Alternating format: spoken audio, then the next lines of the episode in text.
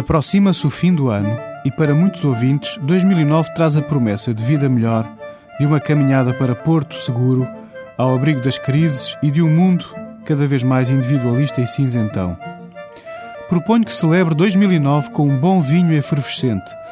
A técnica ancestral de colocar um vinho tranquilo em garrafa e adicionar um pouco de açúcar e leveduras, forçando uma segunda fermentação, designa-se por método clássico e deriva da tradição de champanhe. Após a segunda fermentação, o gás carbónico encontra-se dissolvido no vinho contido na garrafa. No momento da sua abertura, a parte do gás da zona do gargalo escapa-se, provocando uma ligeira explosão.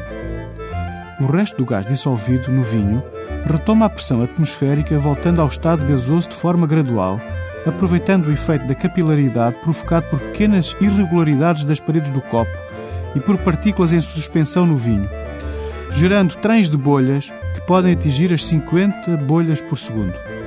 No decurso da ascensão até à superfície, as bolhas carregam-se com gás e aumentam de dimensão. Assim se faz o vinho efervescente.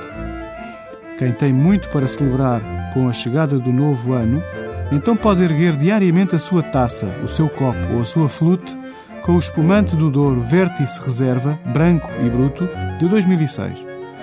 Um momento singularmente festivo pode e deve ser acompanhado com garrafas de Morganheira Milésimo 2002, um branco e bruto de Távora Varosa. Até para a semana com outros vinhos, desejo-lhe um Santo Natal e um Feliz Ano Novo.